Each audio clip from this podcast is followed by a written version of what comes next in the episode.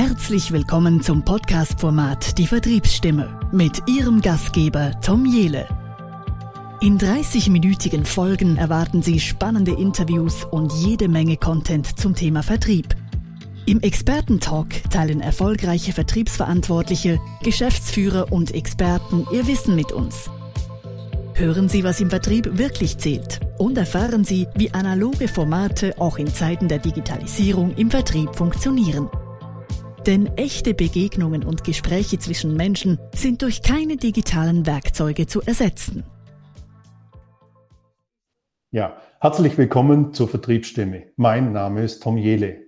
Wir wollen uns heute mit dem Thema Algorithmus beschäftigen. Bei Algorithmus denken viele Menschen immer an eine Programmsprache.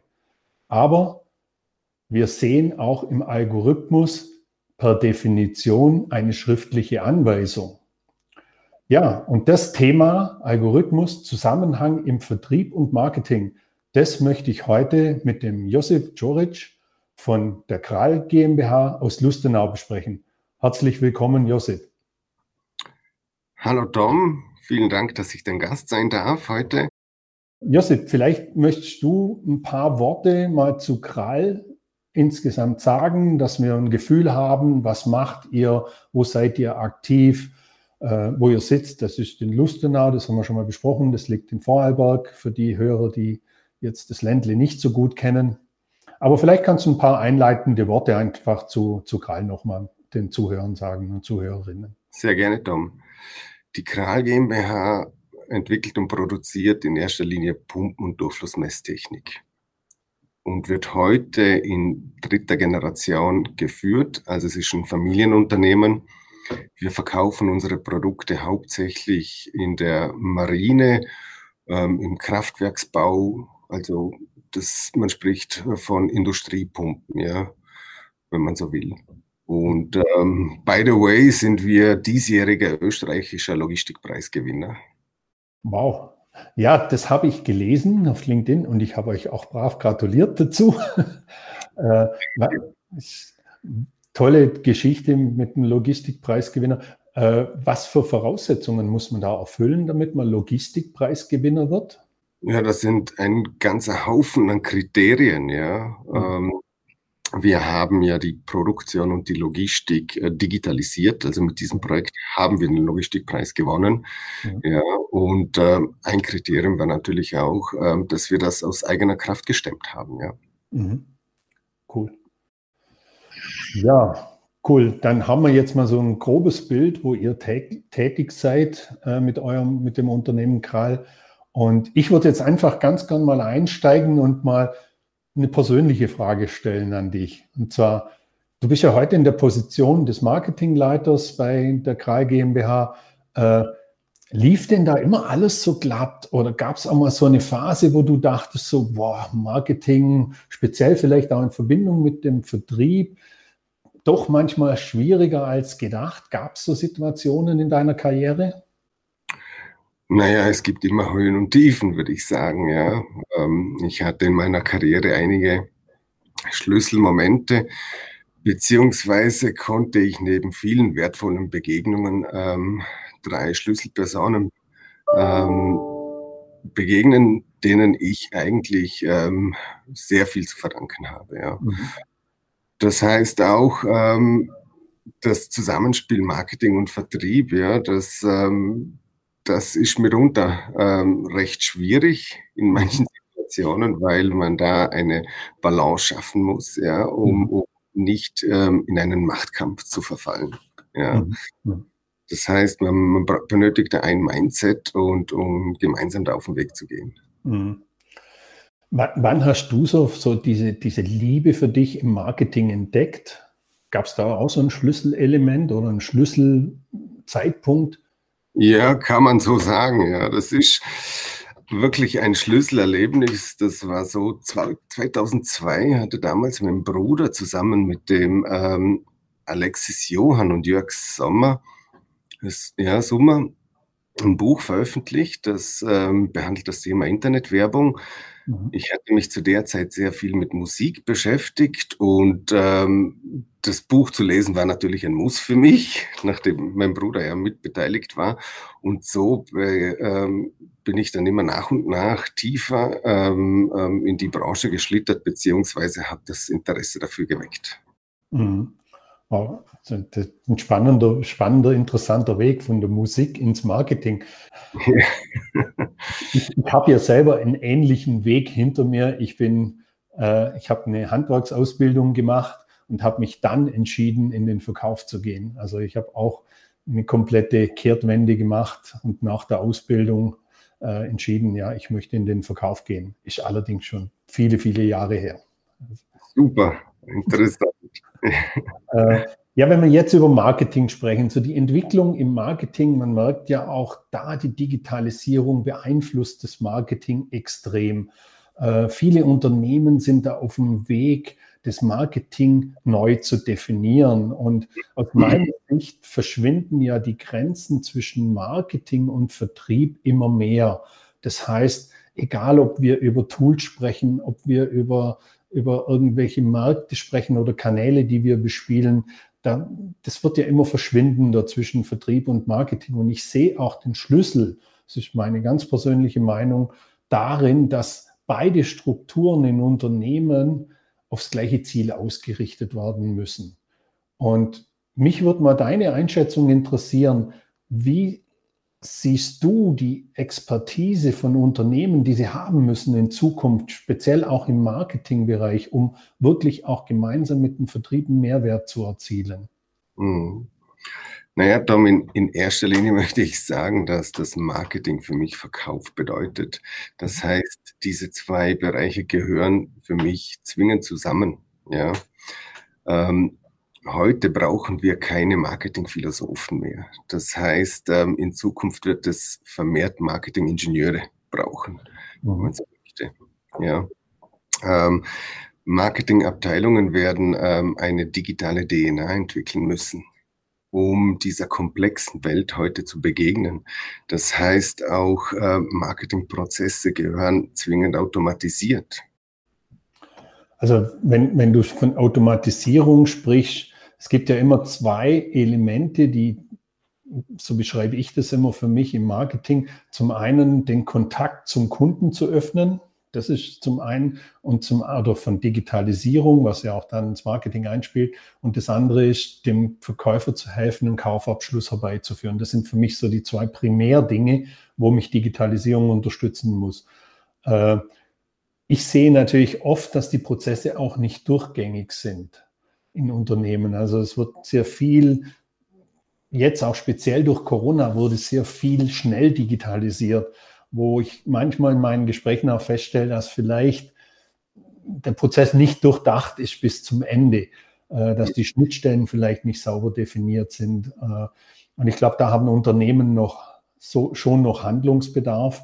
Äh, für mich sind das auch die ersten Schritte jetzt. Und man denkt, dass, ich habe gerade eine Studie gelesen, dass erst 50 Prozent der Unternehmen im Mittelstand sich mit Digitalisierung auseinandersetzen.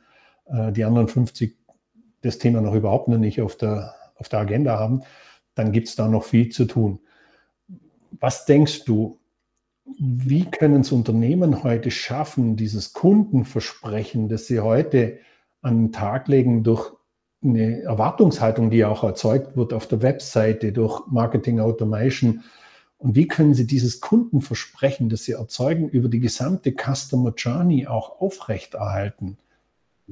Oder anders, was leistet Marketing auch da dazu, um das aufrechtzuerhalten? Naja, ähm, du sprachst ja vorhin von den Schnittstellen, das sind ja diese Touchpoints. Mhm.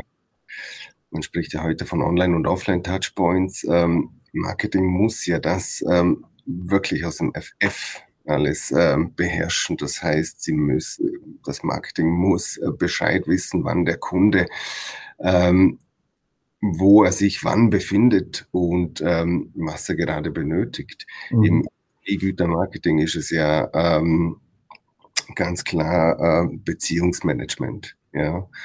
Das heißt, ähm, die Stimme des Kunden muss gehört werden. Mhm.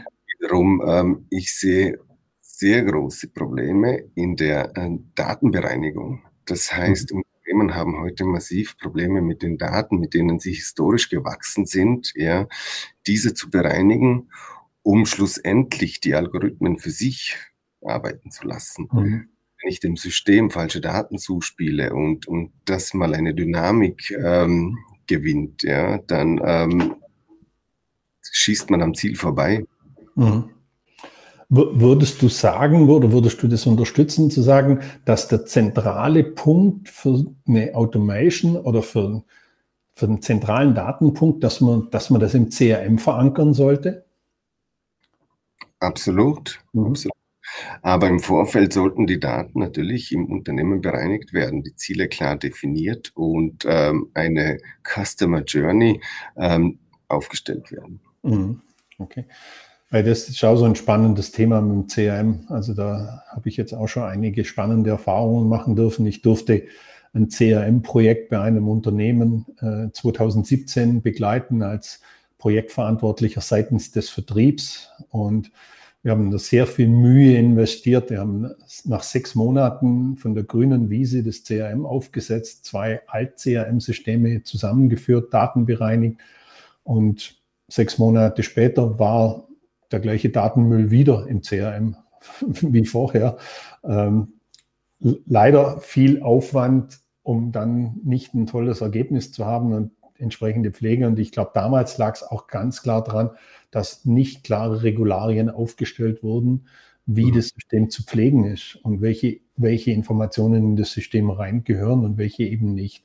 Wenn du denkst, welchen Beitrag kann heute Marketing zum Unternehmenserfolg beitragen oder in der Zukunft auch beitragen? Was, was ist da so die Rolle des Marketings, um den Unternehmenserfolg zu sichern?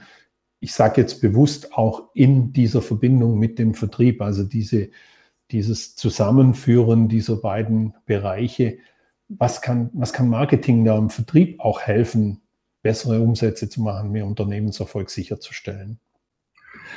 Ja, das Zusammenspiel äh, von Marketing und Vertrieb ähm, ist so diese psychologische Ebene, ja, die man, ähm, die man erreichen muss, dass, ähm, dass, dass auch die Leads, die Marketing liefert, akzeptiert werden. Das mhm. heißt, Marketing muss sich im Vorfeld darum kümmern, dass ähm, diese Automatisierungsprozesse und dass ähm, die Botschaften an Kunden richtig versendet werden, dass sie, dass der Sender sie auch empfängt, ja.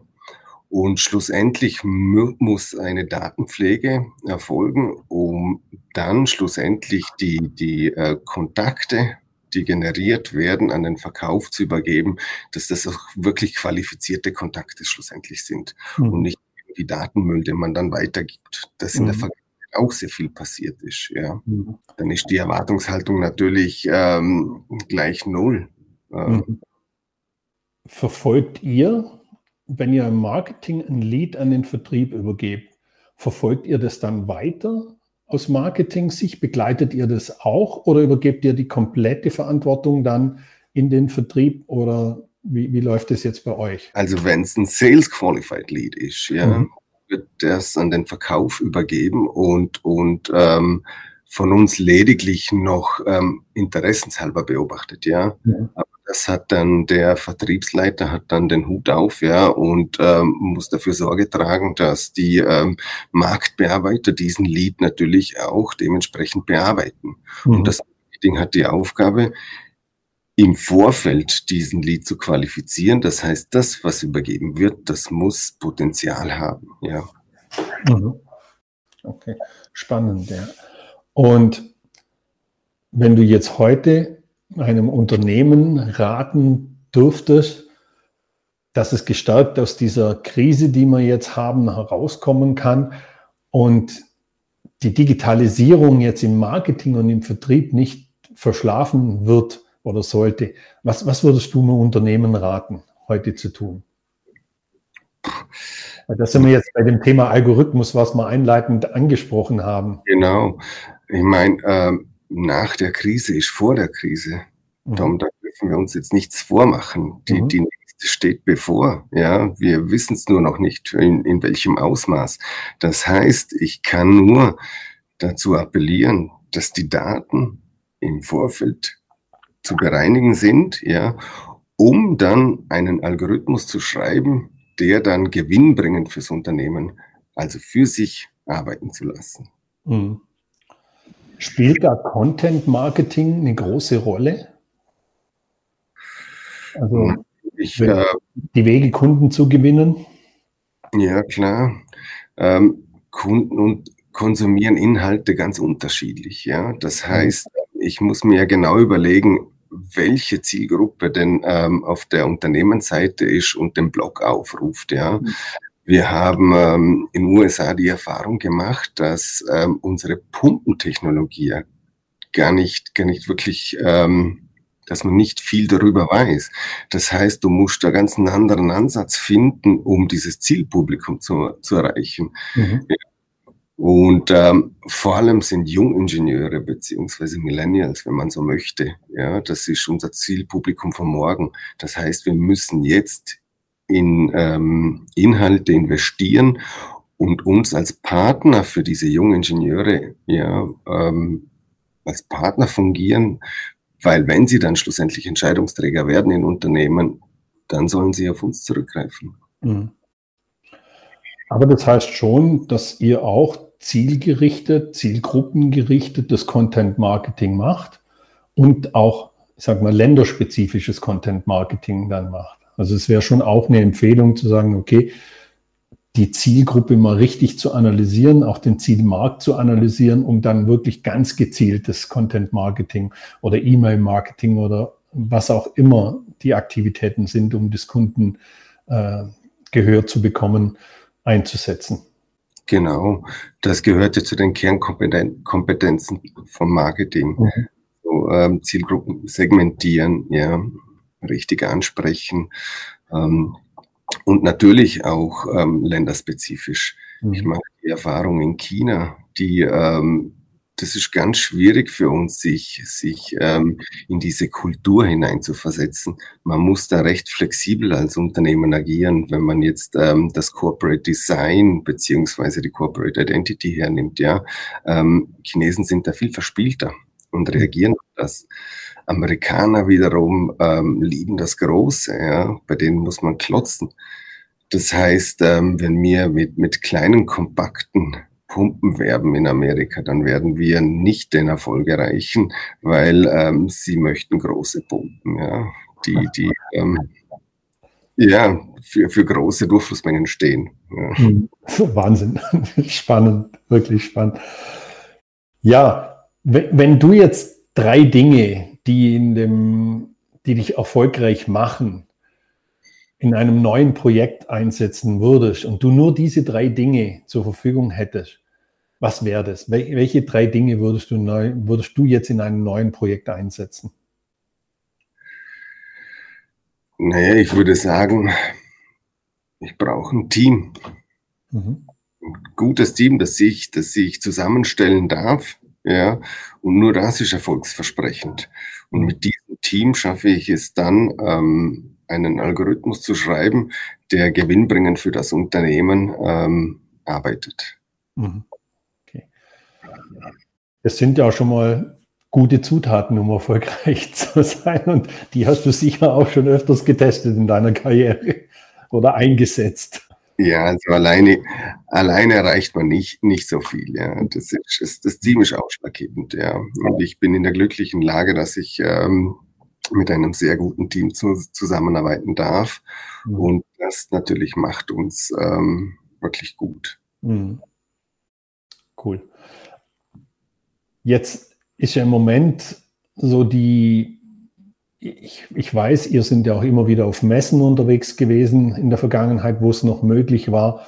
Wenn ihr jetzt äh, die ganzen Events, alles ist ja abgesagt. Das heißt, ihr macht im Moment sehr viel online, um eure Kunden zu erreichen. Ihr habt auch diese Messeauftritte wahrscheinlich in die Online-Welt jetzt verschoben, beziehungsweise die Kundenansprache. Äh, seid ihr da sehr aktiv? Macht ihr auch virtuelle Messen oder wie, wie geht ihr jetzt davor, um sowas zu kompensieren? Ne, ich würde sagen, also virtuelle Messen, davon halte ich gar nichts. Mhm. Ja, weil ähm, es, gibt, es gibt einige Gründe, warum, dass man physisch auf Messen geht, ja. Und äh, wie gesagt, das ist dieses Beziehungsmarketing, das Beziehungsmanagement, das da in erster Linie steht. Ähm, die Kontaktpflege. Und wenn ich mir vorstelle, dass ich mir, dass mich, dass ich mir eine Datenbrille aufsetzen muss, um dann virtuell durch einen Messestand zu gehen, ja, also ich halte wirklich nichts davon. Wir suchen den Kontakt zu den Kunden, wir suchen den direkten Kontakt und wir nutzen ähm, den Kontext ja, der Messe, aber mhm. wir ähm, erstellen keinen virtuellen Stand. Mhm. Aber wieder hier diese Verschmelzung zwischen Marketing und Vertrieb, das sagt ja für mich auch, wenn du sagst, es ist wichtig für uns, auch diesen persönlichen Kontakt zu haben. Äh, das ist immer das, was, was ich ja auch für mich in der Beratung feststelle, dass wir schaffen müssen, dieses Digitale und dieses Analoge zusammenzubringen in der Kundenansprache und im, im Umgang mit unseren Kunden. Und ich glaube fest dran, wenn es mal wieder möglich sein wird, dass auch Messen wieder möglich sein werden, um wirklich mit dem Kunden in direkten Kontakt zu kommen. Äh, also ich hoffe es, dass das irgendwann wieder möglich sein wird, weil ich glaube, das ist schon auch nach wie vor werden Geschäfte unter Menschen gemacht und äh, jeder braucht eine soziale Ansprache, dass man mit jemandem auf einem Messestand sprechen kann und vielleicht auch einfach nur mal einen Kaffee trinken kann. Auch das gehört dazu auf der Messe. Jetzt nähern wir uns auch schon den 30 Minuten. Ähm, meine abschließende Frage, und die stelle ich jedem Gast, den ich im Interview haben darf, was war der schönste Tag in deinem Berufsleben, wenn du jetzt mal so zurückschaust? Oder gibt es mehrere schöne Tage? Der schönste Tag in meinem Berufsleben, ja. Ähm ich meine, meine Arbeit macht mir Spaß, so wie es ist. Ja. Ich bin glücklich, jeden Tag ähm, diese Tätigkeit ausüben zu dürfen ist ganz schwierig. Es gab ganz viele schöne Momente, aber diesen einen wunderschönen Moment, da fällt mir spontan nichts ein.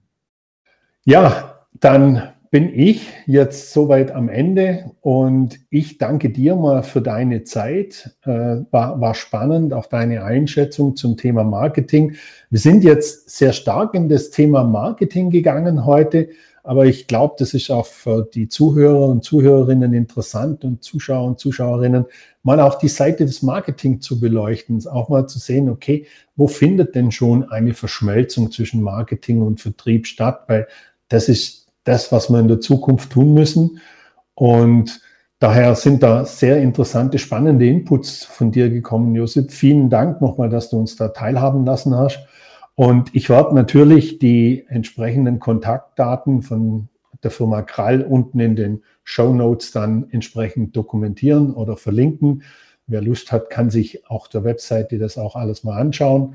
Und für mich bleibt jetzt nur noch Danke zu sagen und ich wünsche einen schönen Tag noch nach Lustenau und bis hoffentlich bald. Tom, herzlichen Dank, dass ich dein Gast sein durfte. Ganz viele Grüße nach Hörbrands. Danke.